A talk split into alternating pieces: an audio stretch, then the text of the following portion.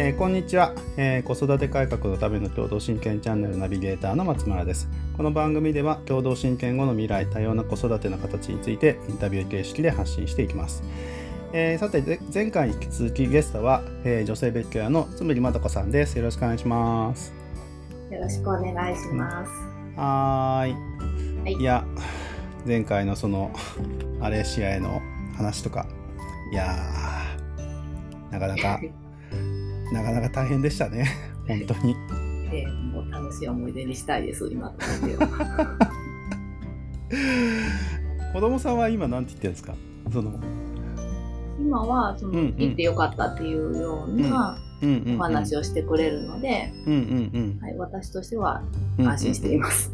うんうんうんうんいろんな体験を詰めたのが良かったんじゃないかなと。思っています。そうですね。まあいろんな体験も前向きにねやっぱりつなげていきたいですよね、そう本ですね当そうです。そうですね本当そうですね、本当そうです。はい、じゃあ、えっと、今回もですね、引き続き、まどこさんのこの壮絶な別居離婚ストーリーに基づく、えー女性別居が感じることの第2話、えー審判調停編です。はい。えっと、まあ、前回、その、えっと、マレーシアから帰ってきて、で、子供が、うーんと、夫のところに行って、で、それで子供が、うーんと、ね、今度は逆に戻されないっていう状況になっていったってことなんですけどその後はどんな風にじゃあ進んでいったんですか、その後はうん、うんすぐ私が代理人の弁護士さんを立てた、立てたので、うんはい。立ててから1週間もしないうちに、うん火災への申し立てうん。が始まりました。それは例の3点セットですか？そうです。例の3点セットで、あの、このうん。連れ去りに精通した弁護士さんに出会うことができたので、ああそうだったんだ、はい、あっという間にことが進みました。ちょっと一応3点セットについてあの知らない人のために説明していただいてもいいですか？はい。あの、この連れ去りが起きた時っていうのは、はい。はい。えーこの引き渡しの審判というものと、はい。はい。看護者指定の審判、はい。はい。で、ここに合わせて、あ、ど忘れしました？何でしたっ保け全ですね。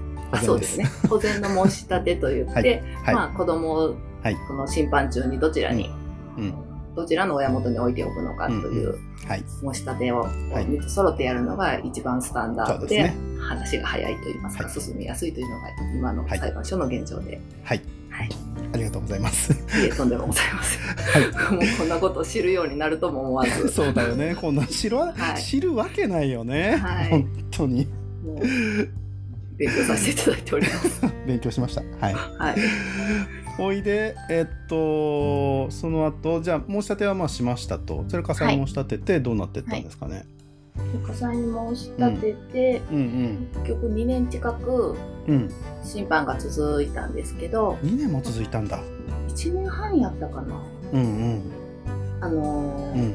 ご存知の方はご存知やとは思うんですけど、うん。こういう事例の時って調査官調査が入るんですよね。うんうんうん裁判所の調査官という人が、うん。まあ、おのに聞き取りをする、子供も含めて、はい。その辺がちょっと遅くなったというか、ずれていったというか、そうなんだ。があったので、多分時間が少しかかったのと、うん。あとこれもまた田舎だったり、うん。地方の問題かなと思うんですけど、うん。裁判所が空いてないんです。えどういうこと？どういうこと？週に2回しか空いてないんです。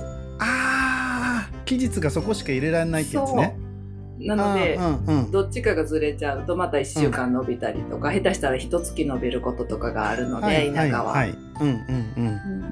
うん。なので結構長くかかっちゃっうんたうんうんかな、うんうんうん。えっとその申し立てをしてあのー流れとしては、はい。この調査官調査が入るまでってどのくらいかかったんですか？半入っていくまで。年ぐらい。かな、半年ぐらい。あそんなにかかったんだ、うん、そうだからいつするんやろうと思って。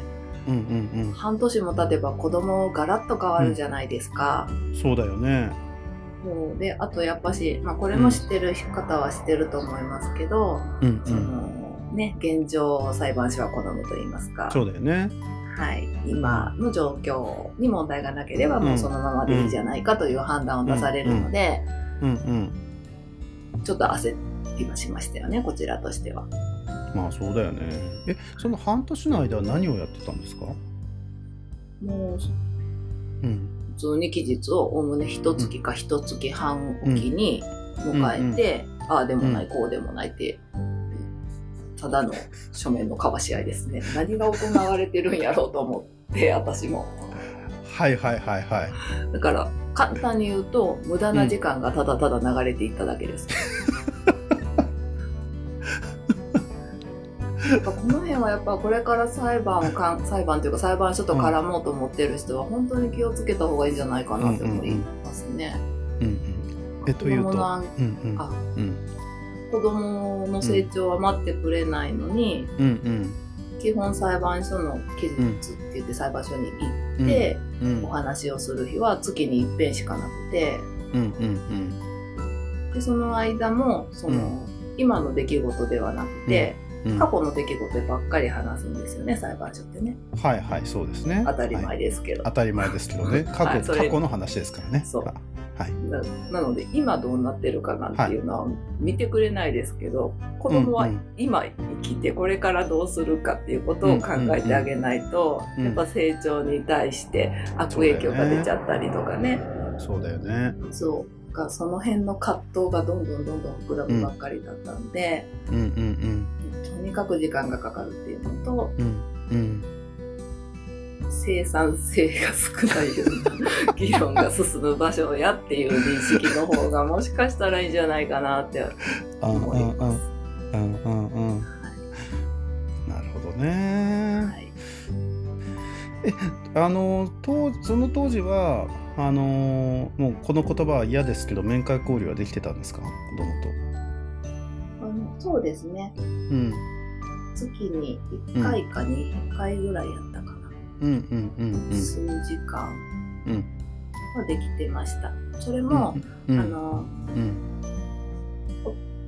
夫は裁判所に関わる前から弁護士さんをつけていたので、うん。でかつ寄進権を取りたいっていう思いがあってつけていたのでうんなるほど。面会交流させた方がいいよというようなえお話をおそらく聞いてたんだと思います。彼の口からそういう言葉があったので、ああそうなんだ。だからその辺は合わせへんとかいうのはなかったですねなるほどねなるほどね。うんうんうんうん。なるほど。ほいでほいでえっ、とじゃあ調査官調査をしましたと。はいはい。そこはどんな感じだったんですか？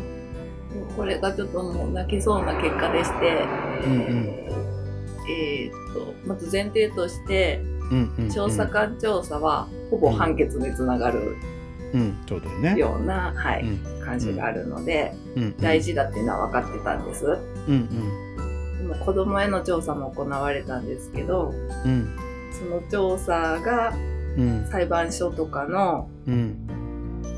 なんだろう、一室とかで、うん。お父さんとお母さんがいない場所で子供の思いを聞くとか、そういうのではなくて、うん夫の自宅で、うん夫がいる場所で、うんで、夫のご両親がいるところでの聞き取りのみだったんです。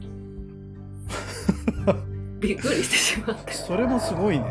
すごいと思って。すごいね。その調査もあってもいいんですよ。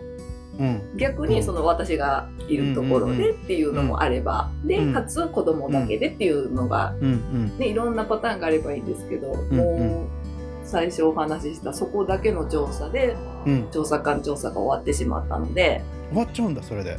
そう、私と私の代理人もびっくりしてしまって、うんうん。もちろん上申って言って、まあ、うん。裁判所におかしいからやり直ししてくださいっていうことも申うん。し立てたんですけど、うんうん。もう聞き入れてもらえなくて、うんうんその理由も面白い理由が返ってきたので、ああ、もうこれはする気ないなっていうのが分かったから、うんうん火災でもう争っても仕方ないなという思いで、はい、あとは過ごしてたんですけど、うん。なるほどね。えそこで看護者指定までは出たあれ出たんでしたっけ？結局。調査官調査官の後どうなったんでしたっけ？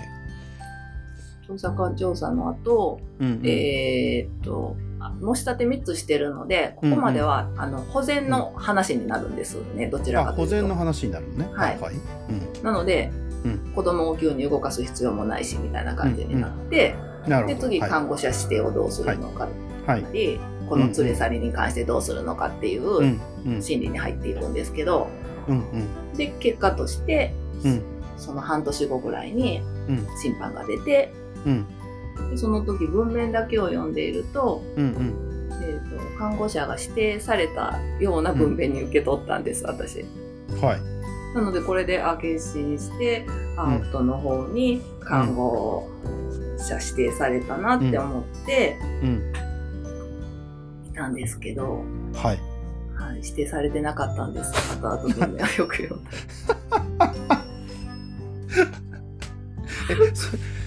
今今そのその指定されてないってどういう文言だったんですか？最後。あ。もし分かれば、まあ、まあちょっとすぐ出ればかもしれないし思い出す限りでもいいですけども。指定するとかではなくかといってうん。棄却するとかでもなく、うん。指定しないみたいな書き方やったんですよ。あ出しないっていう書き方がされるんだ。はい。へそのななんだろうその私の申し立てに対して、えうんうん。指定しませんよみたいなニュアンスの書き方がされていたのでうんああそういうこと。それで私もその頭が硬かったから指定してくださいって言ってるもんやから、どっちかに指定する審判しか出ないと思ってしまってて、なるほどね。で私が指定されへんだっていうことはもう相手方になっちゃったんやって思ってしまったんですよね。はいはいはいはいはい。それちなみに弁護士はそれは何て言ってたんですか？弁護士は？弁護士さんはもうその調査官調査が出た時点でうん今回負けちゃうなっていうのは分かってたんでうんうんうん。交際の話になってたんです私たちの間で。あもうすでにね。そうその調査官調査の時点でどうするっていう、はい、ううん。んうん、なのでその即時広告っていうのがあるじゃないですか、はい。ああの火災で審判が出た後、はい。次交際にもしはい。お話を移したい場合、はい即時広告というものをしないといけないんですよね。はい。はい。そうですでこのねはい。期間が2週間しかないんですよ。うんうんうんうんうん。ね。なのでその時間がないからちょっと早めに話をし始めて、はいはいはい。はい。でお胸ほなしましょうかと、うんうんまあ、この即時広告しようっていう理由も、うんうん。やっぱし日本なのでうんうん。女性はおおむね親権取れるやろうという前提でうん。代理人とずっとうんうん。裁判所に関するお話をしてたんですね。うんうんまあいい悪いを別としてね。うんはい。うんうんうん。はい。なので交際に挙げたとしても可能性が割とあるなというなるほど。判断を、はい。うん。代理人も私もしたので、うんうん。もうそっちにしか意識がいってなかった。なんて間抜けなっていう。で 私からするとそのちょっと弁護士さんちゃんと教えてくださいようなんですよ。はいそれ気づいたのもまた違う弁護士から言われて気づいたんですよ。そうなんだこ高裁の判決が出てから。交際判決出てからなんだそうなんです。だから全然気づいてないです。交際で争ってる時。これもなんかもうこのこの業界あるあるっぽいですね。ねえ、本当に。これちょっと他の方もこういう感じで勘違いしてる人おるはずと思って、ねうんうんうん。これ聞いてる人いたら気をつけてくださ あーえこれで交際に行ったらどのくらいかかったんですかそこは？い。交際からは早かったかな。いやそれでも半年ぐらい。ああそうなんだ。はい。うんうんうんうん。ですね。交際だけど交際は行かないんですよね。そうなんですよね。出頭しないんですよねうんうんうんびっくりしてしまって、うんうんもう書面のみの提出で、うんうん裁判官3名ぐらいかな。うんうんでうんはい。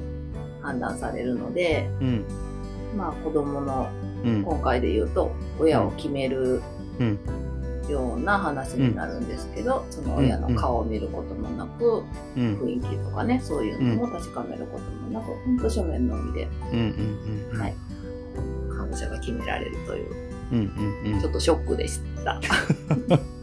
えその交際はえっと看護師しておそのその何？その 火は災で看護師して出てないにもかかわらず交際は看護師してを出したんですか？出したんです。あそうなんだ。はい。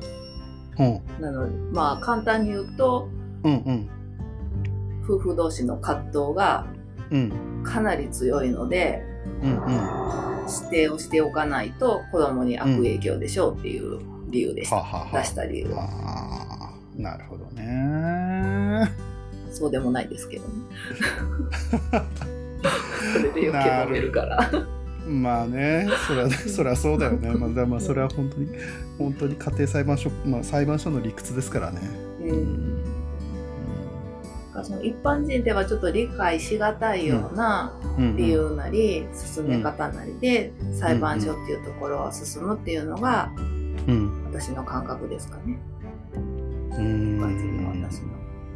うんうんうんうんかなり戸惑っちゃうと始めてみました。うんそうですよね。なんかうんとそこのいその一般人ではやっぱりわからないその感覚の世界ってまあまあ僕自身もかん、感じてますけどもこはい。れって何なんですかね？何なんですかねって言ったらいいのか。うんここが行き着くところ今の話で言うと、うん。まあ、民法がおかしくなっちゃってる。親権制度がおかしく、おかしいから、うん。でもそのおかしいままをベースとして、裁判所や弁護士さんは動かないとお仕事ができないので,、うん。うん。でそのあたり一般人の私たちとの意識との乖離ができてしまっている、うん。うん。うん。うん。うん。でも一般人も一般人で、うんその民法なり法律なりが社会を動かしてて、その中で生きているから、うん。もう少しおかしいルールの中のものをうん。当たり前の価値観として植え込まれちゃっている。私たちがおかしいなと裁判所で思ったことを一般人レベルでも思ってる人は思ってるので、うんうんうん。この辺その、うん。うんまあ、目の前のことは当たり前と思えない人であれば、でこんなおかしいことが起きてるのっていうことには気づくはずだとは思うんですよね。なるほどね。あだからなんかこの神経制度の話とかのうん。活動とかを少しやっていこうかっていうふうになっていったんだまどこさんそうなんの中でです。なるほどね。火災で裁判所と弁護士さんと携わって、うん途中で何かがおかしいっていうことがうん分かったんですよね、自分の感覚で。うんでその時にいろんなことを調べ始めて。うんで、うん。あの団体さんもいくつか立ち上がってるじゃないですか、うん子供に会えない親御さんの。はいそうですね。でそういう会合とかに参加ポロポロとさせてもらっていろんなところに。うんでお話を詳しくお伺いしてたりすると、うんうん。はい、ああなるほど親権制度がおかしかったんだとか、まあ、家族法に関する周りの制度がおかしかったんだなっていうことに気がつうんうんいて、うん。今につながっております。なるほどね。なるほどね。まあそうだよな。そうだよね。ありがとうございます。そうですね、そうですね。えあと、その、まあ、その、えっと、家庭裁判所なり、えっと、その交際行ってる間も子供とには、子供との関わりは、そこは面会交流はまたできてたってことですか？はい、そうですね。うんこのあたりは私もかなり、うん。えーと元夫の弁護士さんと連絡を取り合ったので、うんうんうん。とあと自分の代理人とも連絡、からの連絡もこまめに入れてもらったので、回数が増えていきました。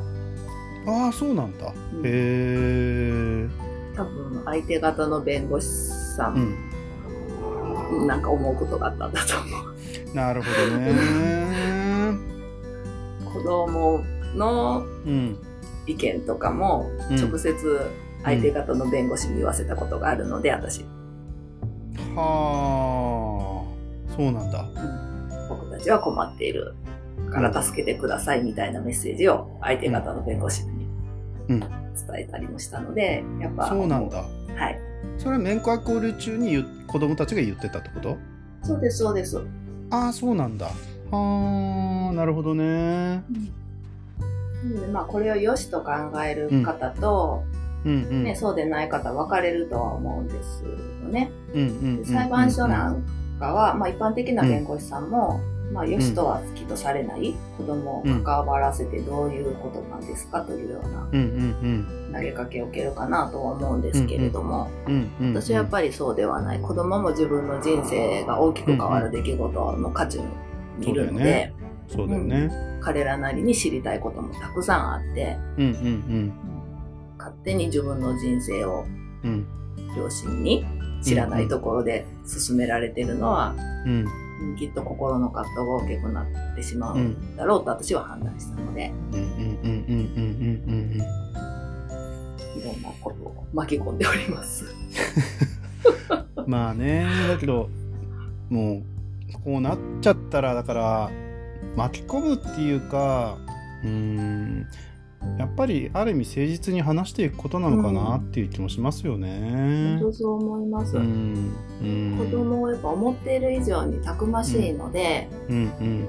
彼らなりにしっかり判断うんする、しようとする。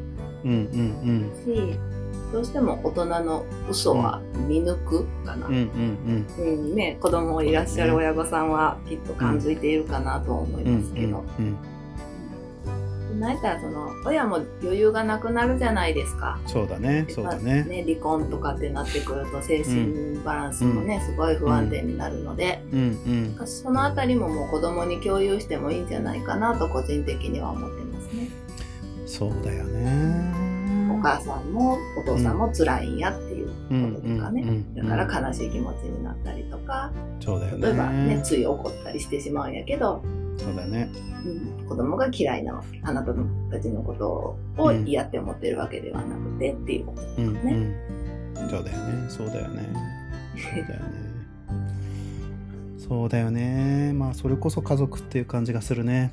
本当に。うん、一緒に乗り越えていこうとかね、うんうんうんそういう話が結構多くなりましたね。うん。ああそうなんだ。うんうんうんうんなので結果的にとてもその親子関係うん。が密になったというか、うん。深くなったというか、うんうんうん。きっとこういう経験をしてなかったら、うんこんなところまで会話しなかっただろうというようなこともうんうんうん。3回はしてるので、そうん。の点に関してはとても良かったんじゃないかなって思ってます。なるほど。なるほどなるほどなるほど。深いですね。本当に本当に深い体験されてますね。うんいや、もう皆さんきっとそうでしょうけどね、こういう対決。いやだけどそこまで対応しなんだよね子供を含めてやっぱり対応していくってことが大事なんじゃないかなって今話を聞いててやっぱり、うん僕自身も思いました。うんどうしてもその日本の社会自体がうん悪気なくうん子供をうん。子供として扱っちゃうんですよ。そうだよね。そうだよね。これがやっぱりちょっと大人が意識して気をつけてあげないといけないとこじゃないかなって思ってて、でそうすると子供もそういう意識うんのまま育っちゃうんですね。自分は子供やからっていう、そうだね。そうだね。でなくてやっぱし一人の人間として、そうだよね。うん、接してあげるのがうん。いいんじゃないかな。はい。ありがとうございます。いえはい。えー、じゃあ、えっと、この、えー審判調停編は、あ、しあ審判、調停、あ、まだ言言ってないかった。ちょっと待ってまあいいか。調停はじゃあ次にしようか。はい。はい。じゃあ、えっと、お時間が来たようなので、今日今回はここまでにします。はい。次回も引き続き、えー、つむぎまどかさんにインタビューさせていただきます。ありがとうございます。ありがとうございます。